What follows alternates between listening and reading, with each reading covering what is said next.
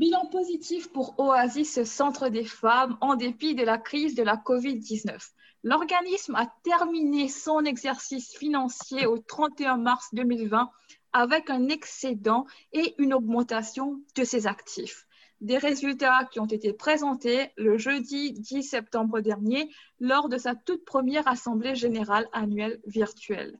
Éclairage dans quelques instants avec nos deux invités, notamment Madame Dada Gassirabo, la directrice générale, et Madame Julia Ballerino-Dupe, la présidente du conseil d'administration de l'organisme de soutien francophone. Bonjour Mesdames.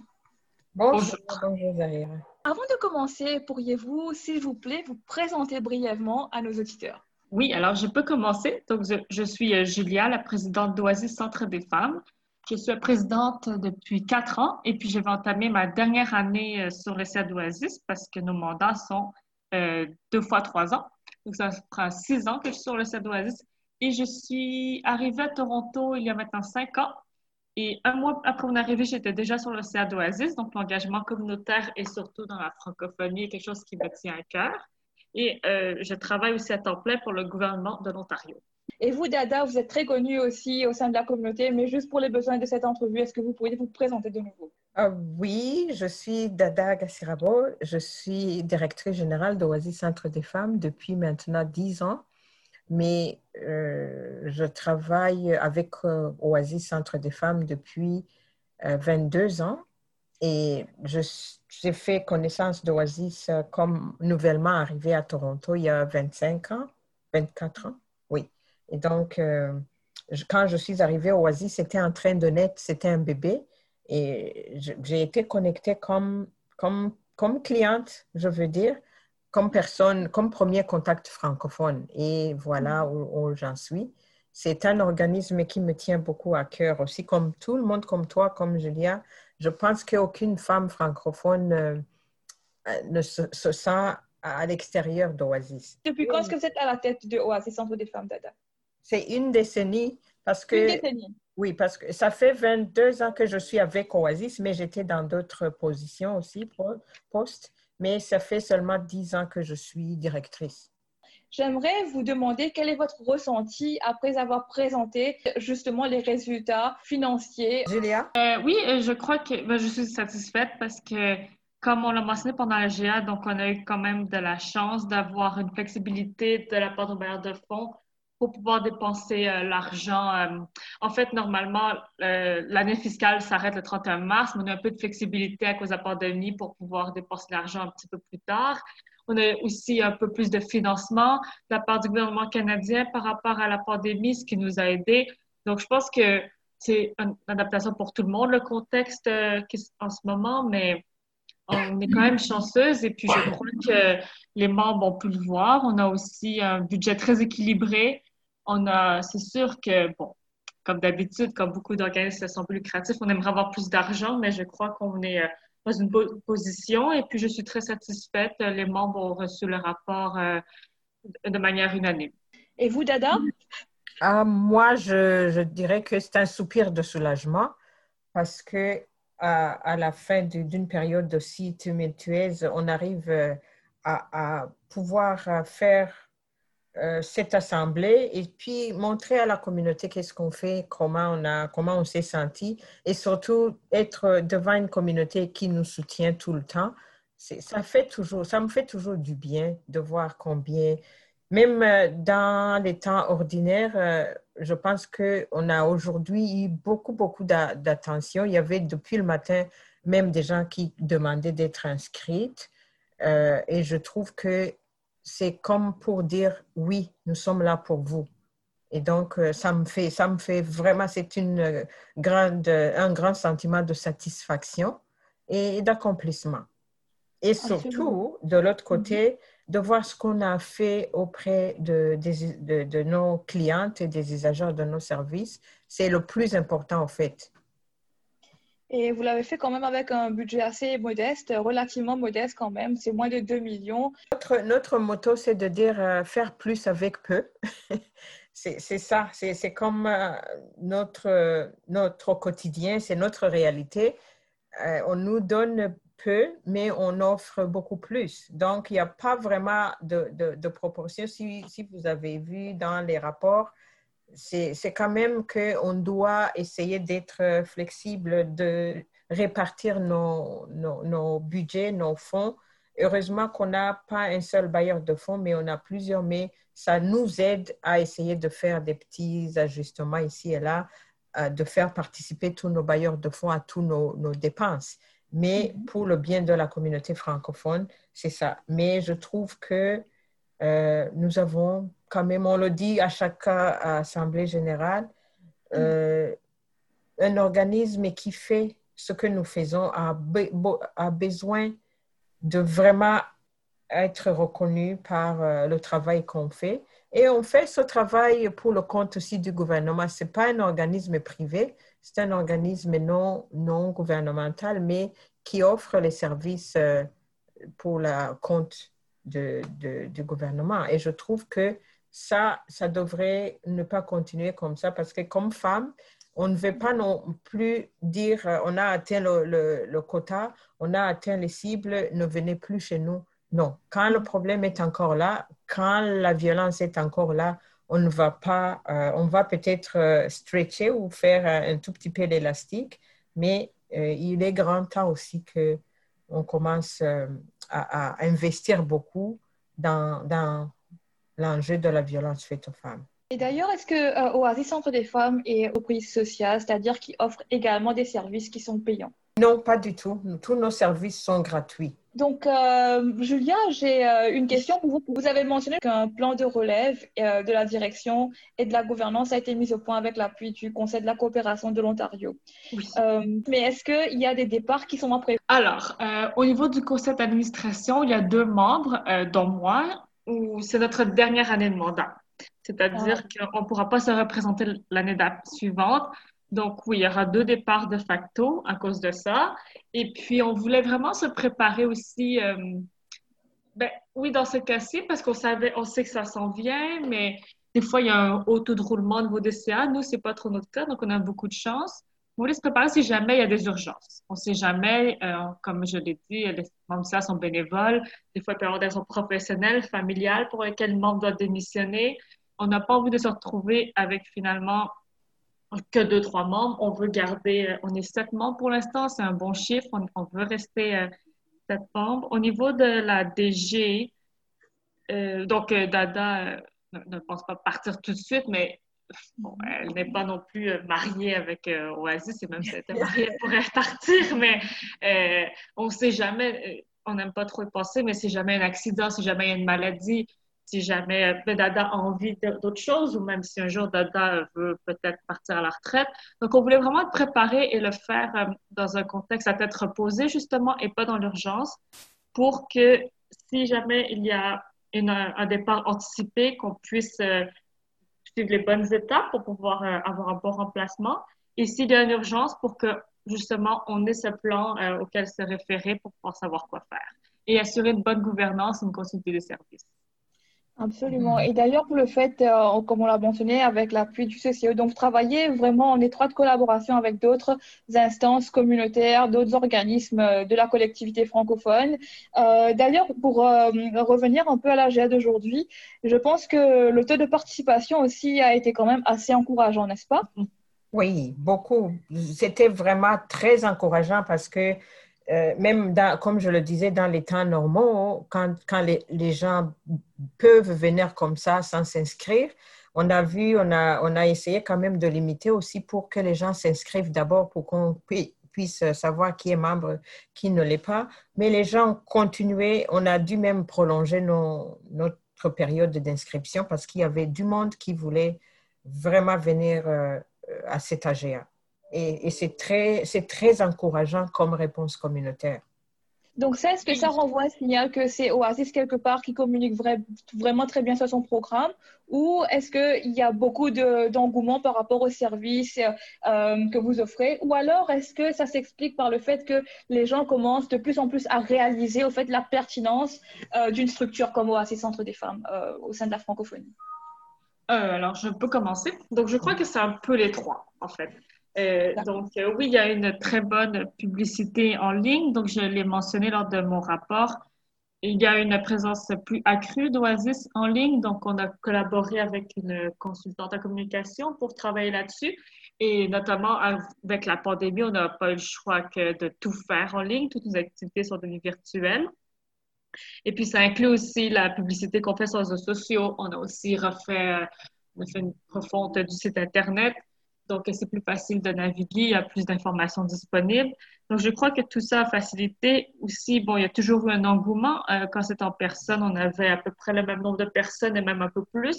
Donc, il y a toujours un engouement, ce qui est toujours impressionnant pour une AGA parce que ça reste quand même euh, un lieu pour se rencontrer, mais quand même euh, une activité administrative.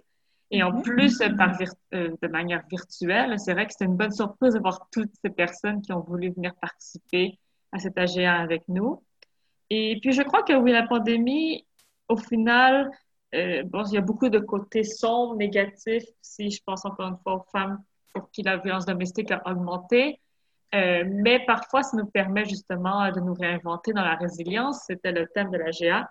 Et de réaliser au final qu'est-ce qui est important. Et je crois que pour la communauté francophone, nos organismes, on les aime, ils sont importants et on veut vraiment les encourager et qu'ils restent. Et je crois que cette pandémie a permis justement aux gens de réfléchir et encourager la participation. D'accord. Et d'ailleurs, combien de participants est-ce que nous avons eu aujourd'hui au-delà des panélistes? Il y avait à peu près 48 ou 50. Donc, vous avez parlé du fait qu'il y a eu beaucoup d'efforts qui ont été faits pour renforcer le, la présence d'Oasis Centre des femmes euh, en ligne. Donc, vous avez, euh, vous êtes entouré d'une consultante justement en marketing digital. Vous avez aussi euh, refait le site web de Oasis Centre des femmes. Quelles sont les autres initiatives prises pour y parvenir? Est-ce qu'il y a eu plus d'efforts sur le plan de la promotion? Est-ce qu'il y a eu plus de publicité payante que vous avez dû acheter? Et si oui, est-ce qu'il y a eu un apport, un support plutôt du côté des bailleurs de fonds pour que vous puissiez y parvenir? Alors pour cela, vu que ça correspond plus à l'opérationnel, vraiment, comment s'y est pris, je vais laisser dans la réponse. D'accord. moi, je dirais que oui, on a essayé de revamper nos, notre, nos interfaces euh, virtuelles, euh, à, commencer par le, site web, parce que justement, le contact humain que nous avions avec notre clientèle n'était plus là. Et on avait déjà commencé même avant la pandémie, mais durant la pandémie, comme on ne pouvait pas euh, toucher le monde qu'on touchait directement ou en personne, il fallait qu'on trouve une façon de, de, sécuriser les femmes, de leur envoyer des messages euh, d'éducation publique qui va leur donner non seulement de l'information, mais de leur montrer qu'il y a des choses qu'elles peuvent faire. Il y a par exemple comment euh, se prémunir contre la violence durant une période de, pandémie. Comment est-ce qu'elles peuvent avoir accès à nos ressources et quels sont les, les, nouveaux moyens de ressources qu'on utilise à cause euh, euh, de, la fermeture de tout, de tout. Mais ce que je voulais dire aussi, si, je ne sais pas si tu étais là quand notre invité de ce soir, qui est une, une usagère de nos services, parlait. Quand on entend une femme euh, qui a utilisé nos services euh, parler du fond du cœur et de dire qu'est-ce que ça a eu un impact sur, sur, elle, ça aussi, c'est une forme de, de, de, de dire à d'autres femmes, vous n'êtes pas seul. Je suis passée, j'y suis sortie et je suis tellement... Euh, pour nous, c'est ce qui fonctionne aussi, ce réseautage, se prendre soin de l'autre pour des femmes qui ont bénéficié des services d'Oasis, qui savent en parler autour des autres. Pour nous, c'est, ça n'a pas de valeur. Ça n'a pas de valeur médiatique, ça n'a pas de valeur publicitaire, mais ça a une valeur de dire moi, je tiens, euh, je, me, je me préoccupe de ma voisine, je me préoccupe de ma sœur, je me préoccupe euh, de mon ami et je me préoccupe de la violence faite aux femmes et aucune femme ne devrait vivre ce que je suis en train de vivre. En, en plus de ce que Julia a mentionné, il y a mhm. cet aspect des plus importants. Et les services que les femmes reçoivent à Oasis sont très spécifiques. Ce pas des services qu'elles retrouvent euh, ailleurs dans d'autres, dans d'autres organismes.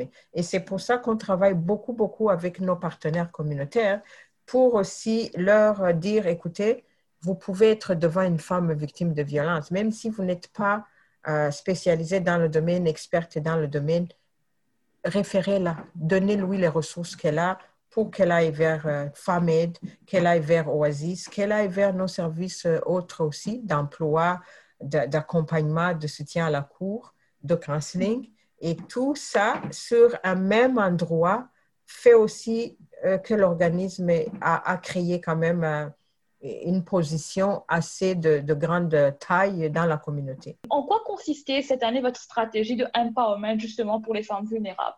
Euh, euh, je vais y aller. Si, quand on parle de empowerment, il faut l'entendre sous vraiment tous les aspects. Euh, mm-hmm. À commencer par l'aspect personnel. L'empowerment personnel, c'est quand on comprend justement pourquoi la femme est victime de violence, il y a beaucoup d'enjeux qui entrent dedans. Il y a l'inégalité, le traitement différent des femmes par rapport à d'autres. Regardons juste euh, la pandémie, de voir que dans les toutes premières annonces euh, des, programmes de soutien d'urgence, les femmes sont venues comme en dixième position, alors que nous étions en train de faire du bruit, de dire que, oh, faites attention, la sécurité des femmes n'est pas encore mentionnée là-bas. Qu'est-ce qu'on fait? Est-ce que vous soutenez ces organismes qui donnent des, des outils pour le soutien de la femme. Et aussi longtemps qu'une femme vit dans un cycle de violence, l'empowerment n'est pas là. Aussi longtemps que quand, la pandémie arrive et que ça frappe tout le monde, mais que les femmes subissent doublement ou triplement la perte d'emploi, la, violence faite aux femmes, le, le, fait de... Parce que ce sont les femmes qui travaillent dans des emplois précaires aussi. Et là, nous nous disons, on a tellement revisité, revisité ce déséquilibre qui frappe encore beaucoup, beaucoup une partie de, la société et qui n'est pas la moindre, mais qui est la plus grande. Les femmes sont dans le monde entier plus nombreuses que les, hommes. Et si on regarde les, les, groupes qui ont été affectés, il y avait des femmes aînées elles-mêmes qui vivent plus longtemps maintenant, qui étaient dans des maisons de longue durée, qui sont des personnes qui travaillent au niveau des soins de santé primaires, de première ligne, les infirmières, les, agents de soutien euh, pour les maisons des personnes âgées ou des personnes handicapées, les enseignantes, les, services de garde des enfants. Et même si tu regardes les organismes comme nous, à Oasis, nous sommes que des femmes. Et quand tu trouves que ce groupe-là est, déjà euh, le, le, premier victimisé et le premier vulnérabilisé, fragilisé, l'empowerment n'existe pas encore. Alors pour nous, à, côté de l'empowerment individuel, il y a justement l'empowerment sociétal et l'empowerment des groupes de femmes. Et, je dis, aussi longtemps qu'il y a une femme qui est laissée derrière, qui continue de vivre la violence, cet empowerment, on ne peut pas en parler. Et si je reviens à ta question de l'empowerment économique, justement, si vous avez, si toi tu connais très bien nos services d'Aïra, c'est comme dans une vase, un vase communicant, parce qu'une femme peut arriver euh, pour le counseling, mais une femme une fois justement qu'elle a parlé avec notre intervenante, elle aide à découvrir le potentiel qui est en elle. Et le potentiel de ne pas nécessairement dépendre de l'abuseur, mais de dépendre aussi de ses propres forces. Et ça, c'est ce qu'on appelle en tout premier lieu l'empowerment. La femme réalise pour la première fois, peut-être après 20 ans d'existence, après 30 ans, après 50 ans, après 40 ans, qu'elle vaut quelque chose. C'est ce que nous donnons d'abord on, va aux femmes de comprendre qu'elles valent mieux que être victimes de violence, que ces femmes peuvent vivre des vies sans violence et qu'elles peuvent s'épanouir au-delà de ce qu'elles auraient pensé. Parce que la toute première, euh, le tout premier accès, aspect pardon, de la violence, c'est de vraiment euh, minimiser le pouvoir de la femme. Et alors, une fois que la femme arrive chez nous, contre, sur le, le, côté ou l'aspect sur lequel on travaille, c'est la confiance en soi. Et quand on a la confiance en soi, on a cet empowerment parce que la femme, on ne va plus te raconter, de dire, écoutez, je vais te marcher dessus, tu ne peux pas aller travailler, tu ne peux pas bénéficier de ton, de ton salaire, tu ne peux pas avoir la parole. Et tout ça combiné, c'est ce qui fait dans l'empowerment. Il reste maintenant l'empowerment euh, de, de, de, nos, de nos décideurs, de nos euh, bailleurs de fonds, de nos leaders euh, politiques. Il, il, est grand temps maintenant de, de voir que la femme est la base de toute société. Si la femme n'a pas cet empowerment, la société n'aura jamais de l'empowerment. Je ne sais pas comment on va faire pour faire comprendre à toutes ces sphères que si on commence par les femmes, et nous ne demandons pas beaucoup, une fois que tu montres à la femme euh, ou que tu l'accompagnes dans la recherche de cet empowerment, le reste est de l'histoire. Elle est déjà partie. Et on le voit tous les jours. Et si, si je reviens à l'exemple de Yvonne qui parlait aujourd'hui, elle a en même temps travaillé avec l'intervenante, elle est arrivée à se trouver ses outils de s'en sortir, à, à se mettre debout et à reprendre sa confiance en elle. Et moi, c'est ce que j'appelle de l'empowerment. Absolument. Et d'ailleurs, vous avez donné un exemple très concret. Je vais en donner un deuxième exemple très concret aussi. Euh, donc, l'exemple de la coopérative Bon Appétit. Euh, cette année, vous avez travaillé sur la mise en place, euh, enfin plutôt la, dernière étape de la mise en place de la coop Bon Appétit.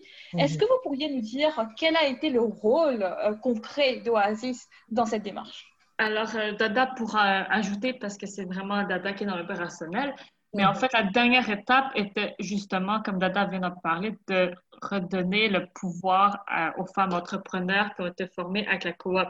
En fait, c'était de laisser euh, la coop vivre à travers les mains de ces femmes entrepreneurs.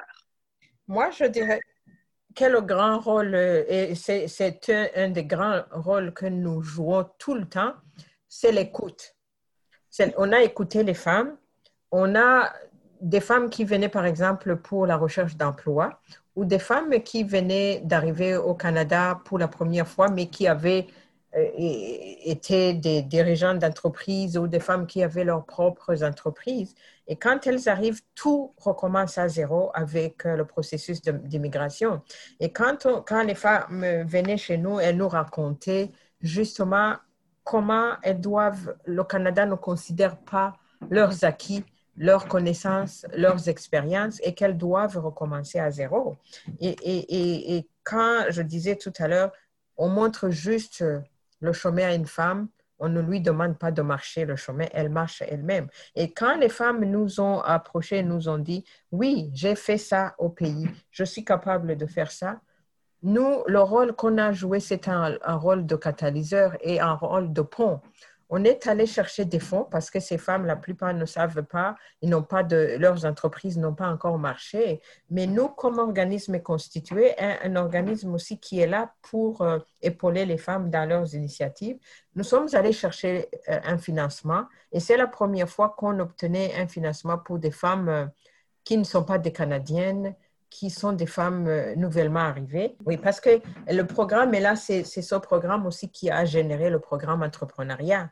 Et, quand on est allé chercher de l'argent, on a dit, voilà, les femmes sont prêtes, elles ont des capacités. Nous, on va rassurer qu'elles soient formées, elles soient accompagnées, mais ce qu'elles vont concevoir, ça leur appartient.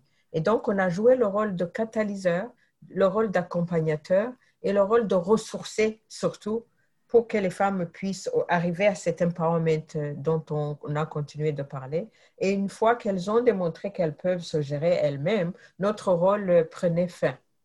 Et je pense que c'est tout ce que... il faut jamais nourrir à la cuillère une femme. Si on la nourrit à la cuillère, elle reste dans un cycle infernal de, de, dépendance et d'abus, et d'abus aussi. Alors pour nous, on veut briser cette chaîne de dépendance. Et nous avons des femmes extraordinaires qui nous démontrent qu'elles sont capables de se, de se suffire, de se prendre en main. Et donc, notre rôle a été de les accompagner jusqu'au point où elles sont capables de... On les a outillées. Et puis, euh, comme nous, on est un organisme constitué, les bailleurs de fonds nous croyaient avant de croire aux femmes, mais en même temps, elles vont aller chercher leur propre financement dans la suite, elles vont pouvoir euh, générer d'autres revenus de par elles-mêmes parce qu'elles ont la base qu'il fallait. Et la base, c'était la formation, c'était l'accompagnement, c'était les exposer au monde du business au Canada. Et c'est ce qu'on a fait. Et je pense que c'est quand même un travail de fond. Euh, Dada, pour revenir un peu euh, à votre rapport et aux états financiers que vous avez présentés aujourd'hui, mhm. euh, dans la section FAMEL, vous avez mentionné entre autres que, enfin vous n'avez pas mentionné en tout cas le, rapport en fait état que au moins 45% des personnes qui ont appelé sur la ligne FAMED ont appelé pour avoir des informations. Est-ce qu'il mhm. serait possible pour vous de nous donner un peu plus de détails sur les types d'informations qui sont demandées généralement par ces femmes? Quel type de soutien aussi était le plus souvent demandé? Et euh, si euh, à date, vous êtes en mesure au sein de OAS Centre des femmes de vraiment répondre à toutes ces demandes d'informations-là à 100% mhm. comme, je l'ai dit au début dans notre rapport aussi, c'est que la ligne FAMED est une ligne qui a été euh, mise en place euh, en collaboration avec deux autres organismes. C'est le seul euh, service qu'on gère euh, de façon provinciale parce que les autres services d'Oasis sont des services locaux, régionaux. Mais la ligne FAMED, c'est comme une recette des plus, des plus modernes de démontrer que la communauté francophone s'est mise ensemble.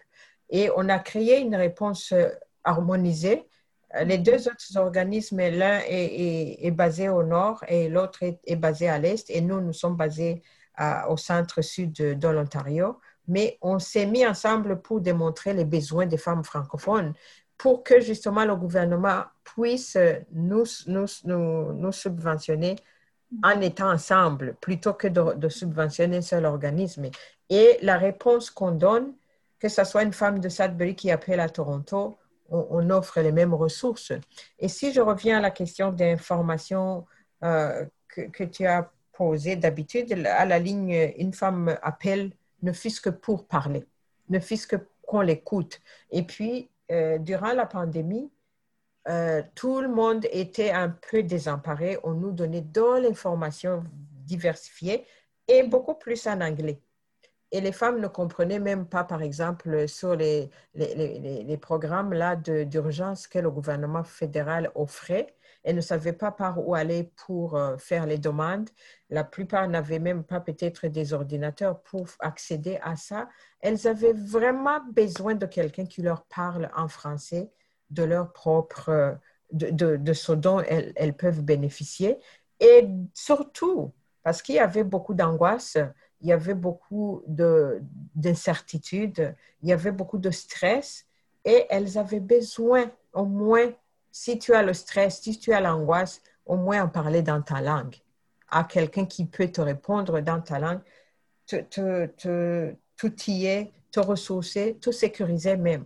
Et donc, il y avait beaucoup, beaucoup, je pourrais, si tu veux de, l'information, je n'ai pas les chiffres ici, mais euh, je peux te donner le pourcentage de tous les services qu'elle demande en dehors de, tout ce qui regarde la violence.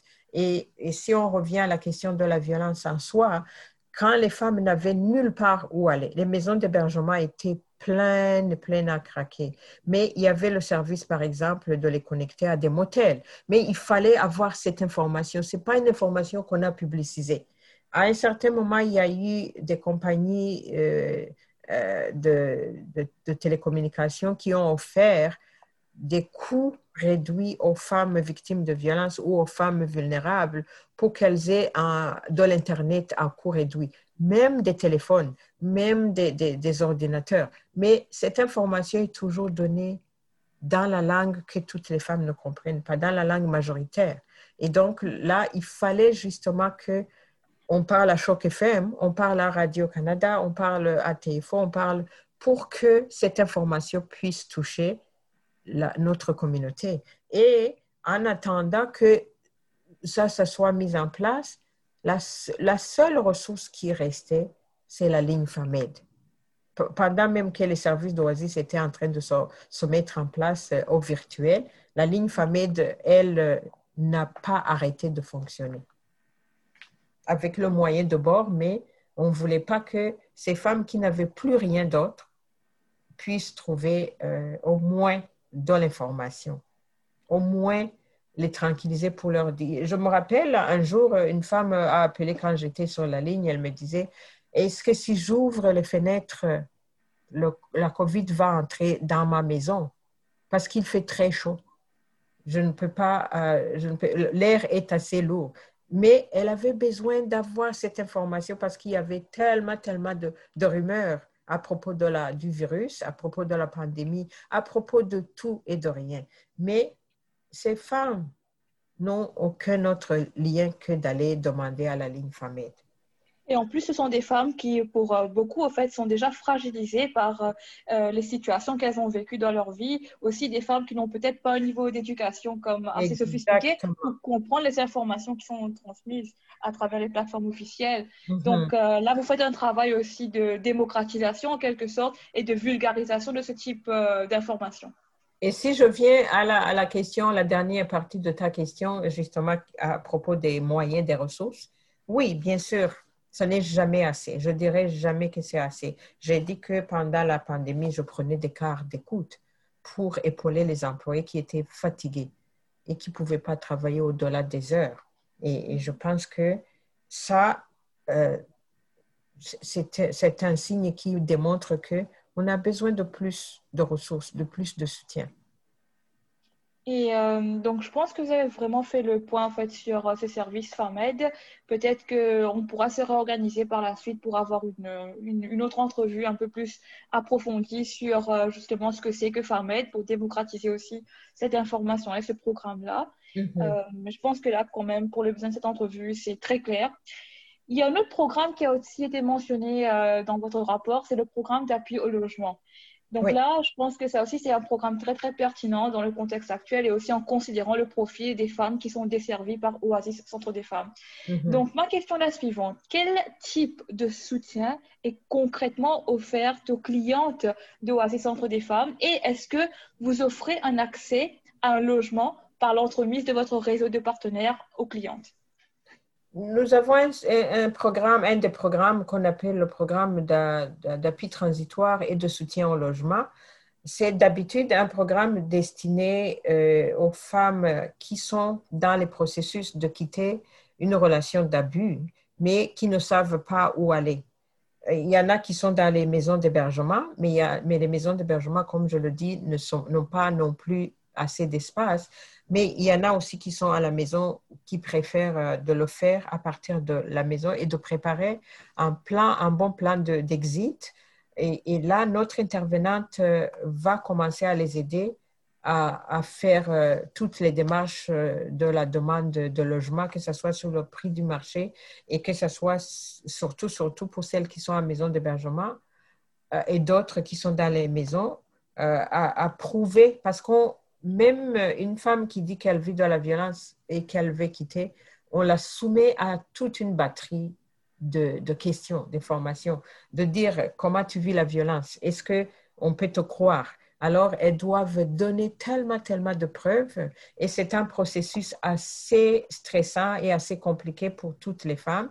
Et donc, c'est pour ça que nous, nous les accompagnons dans ce processus. On, travaille avec euh, les propriétaires de, logements, on travaille avec d'autres services au logement, des, services de logement subventionnés pour essayer d'aider ces femmes et les accompagner dans un processus aussi stressant aussi que la violence. Et donc, euh, euh, on n'a pas de logement pour euh, nous, ni de logement pour les femmes francophones. C'est dommage, mais nous aidons les femmes à passer à travers ce processus et jusqu'à ce qu'elles trouvent du, logement. Et s'il y a lieu de même justifier qu'on a suivi des femmes, euh, on doit le faire, on donne des lettres de soutien et puis on, on convainc les bailleurs de fonds de comprendre que une femme victime d'abus ne devrait jamais rester une, nuit de plus avec son abuseur.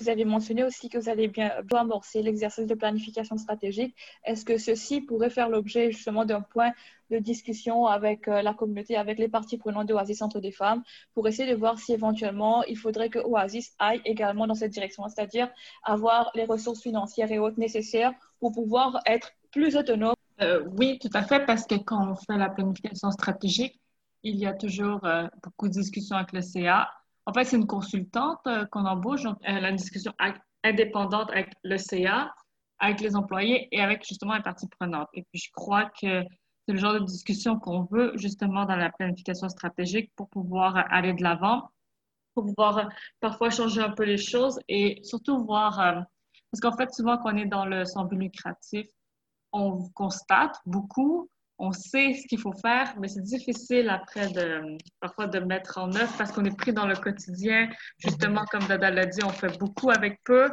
Donc, euh, les planifications stratégiques, c'est exactement les moments euh, parfaits pour euh, repenser un peu notre manière de faire. Et puis, je crois que ce genre de discussion serait justement très pertinent pour la prochaine planification stratégique. Dada, vous avez aussi mentionné dans votre rapport au fait que selon votre analyse, je cite, la crise s'approfondit. On parle toujours euh, de la crise du logement. Donc, comment, comment concrètement est-ce que vous comptez y remédier? Bien sûr, engager une réflexion collective avec les autres parties prenantes dans le cadre de votre, euh, de votre planification stratégique. Mais au-delà de cela, quelles sont vos idées? Comment est-ce que vous souhaiteriez au fait, remédier à ce problème-là? Nous faisons partie de plusieurs comités aussi, et des comités anglophones même, euh, mais il y, a, beaucoup de, services qui se penchent sur la question, même les ministères, sur la question du logement à Toronto. Mais nous, voyons qu'on ne bouge pas d'un pas. Euh, autant de logements on construit tous les jours, mais le coût du logement est, continue d'être très cher. Le manque de logements abordables pour les femmes est un enjeu vraiment de grande taille. Et, je me dis, à un certain point, il faudra vraiment comme un groupe, euh, pas, pas juste euh, Oasis comme tel, comme seul organisme, mais mm-hmm. il faudrait aussi que ce soit une question qui soit prise en main par la communauté en entier. Parce que mm-hmm. je ne sais pas vraiment, parce que euh, quand on est à la ligne, une femme peut vous appeler pour vous dire qu'elle est dans un parc. L'intervenante fait le tour de toutes les maisons d'hébergement mhm. qui sont pleins. Il y a un service qui s'appelle Central Intake, mhm. qui est le dernier recours, mais qui, qui, est chargé aussi de trouver des logements pour toutes les personnes sans abri. Et à des points, à plusieurs reprises, euh, on se fait dire qu'il n'y a aucune, aucun lit de disponible dans aucune des maisons. Et des fois, durant la pandémie, on les mettait dans des motels ou des hôtels, mais c'était une, une, solution tampon et c'est une solution de courte durée. Mais la solution à long terme reste. On n'a pas bougé d'un pas. Et je trouve qu'on est vraiment, vraiment, je dirais, impuissante par rapport à cette question. Mais en même temps, on ne peut pas continuer à parler d'une communauté saine avec, mm-hmm. avec des gens, des mamans qui dorment dans des parcs, avec des enfants qui dorment sous les ponts moi, je trouve que c'est une société qui va à la perte aussi. Les enfants, les mamans, les, citoyens ont besoin d'avoir, le, logement fait partie des besoins de base. Ce n'est même pas un luxe, ce n'est même pas un privilège, mais c'est un droit. Et ce droit, jusqu'à présent, est bafoué. Pour terminer, en fait, j'aurais une dernière question pour vous, mesdames. Euh, donc, euh, vous, avez, vous avez indiqué que Oasis, Centre des femmes, n'est pas forcément une entreprise sociale, mais plus un organisme sans but lucratif. Dans les états financiers, vous avez indiqué qu'au niveau des revenus, il y avait euh, ce qu'on appelle la catégorie dons et autres produits. Est-ce que vous pourriez nous éclairer un peu sur euh, ces autres produits? Par exemple, les cotisations des membres. Il y a par exemple des dons qu'on reçoit en nature ou en espèces. Et donc, c'est vraiment des fonds ou alors euh, on a fait une formation quelque part, euh, on nous donne euh, un petit token, c'est là où on le met. On a des outils aussi qui peuvent nous générer des petits fonds. On n'a aucun service qu'on vend, mais à, des, à, des, moments aussi, je pense que, c'est comme tu vois, c'est le moindre des, des, des, des coûts, des, recettes qu'on a on, voit vraiment qu'il n'y a pas un, intérêt, un grand intérêt commercial de la part de Oasis Centre des femmes, mais quand même, ça démontre aussi que Oasis fait des efforts pour essayer de réduire sa dépendance euh, du gouvernement, des fonds publics, pour justement mieux desservir encore sa, sa mhm. clientèle. Je pense que c'est ce que... Oui, tout à fait. C'est une très bonne lecture des états financiers. Pour terminer, mesdames, je sais que il se fait très tard. Merci d'être resté avec moi tout de même euh, jusqu'à cette heure-là. Euh, est-ce que vous auriez un mot de la fin pour les auditeurs de Choc FM pour clôturer cette entrevue? Oui, euh, non, ben, alors pour les auditeurs de Choc FM, un grand merci d'avoir écouté l'entrevue. le soutien de la communauté est toujours très, très important, très apprécié. Et merci de participer aux activités et de nous soutenir parce que nous soutenir, c'est aussi soutenir toutes les femmes qu'on dessert. Absolument, avec plaisir. Madame la directrice, est-ce que vous auriez un mot de la fin pour nos auditeurs? Moi, je, veux vraiment remercier d'abord Choc FM de nous donner cette voix pour aller vers euh, notre communauté. Et j'aimerais vraiment aujourd'hui remercier tous ceux et celles qui étaient avec nous ce soir, qui ont vu, qui nous soutiennent tout le temps. Et l'organisme est, leur organisme. Ce n'est pas un organisme de personnes, mais c'est l'organisme de la communauté. Nous avons toujours besoin de vous. Votre soutien nous fait grandir. Euh, quand je le dis tous les jours, quand Oasis a commencé il y a 25 ans, c'était dans un sous-sol. Euh, du centre francophone, au fait. Et, avec C'est symbolique parce que 25 ans après, on a la directrice du centre francophone qui vient présider l'Assemblée de Oasis Centre des femmes. Exactement. On est, on est collés les uns sur les autres. Et je me dis, c'est là, ensemble, comme nous le dit toujours, on est plus fort ensemble. C'est le mot que je dirais à la communauté. Et puis, nous vous aimons beaucoup. Merci beaucoup encore. Et merci beaucoup à Choc FM de continuer à nous donner un espace pour, euh, pour parler. Oui, ça fait grandement plaisir. Et euh, pour vous contacter, au fait, si jamais il y a quelqu'un, quelqu'une qui veut s'impliquer, vous apporter un coup de main à titre de bénévole ou autre, comment faire pour vous contacter, Dada, si je peux me permettre cette question? Ah, nous avons d'ailleurs, pour les gens qui veulent vraiment se joindre euh, à, comme membres, nous, ils peuvent visiter notre site web euh, www.oasisfemme.org et de nous contacter aussi à, directement à notre numéro 416 591 6565, poste 223 ou tous les postes d'Oasis. Et nous serons tellement contentes d'accueillir d'autres personnes, d'autres membres.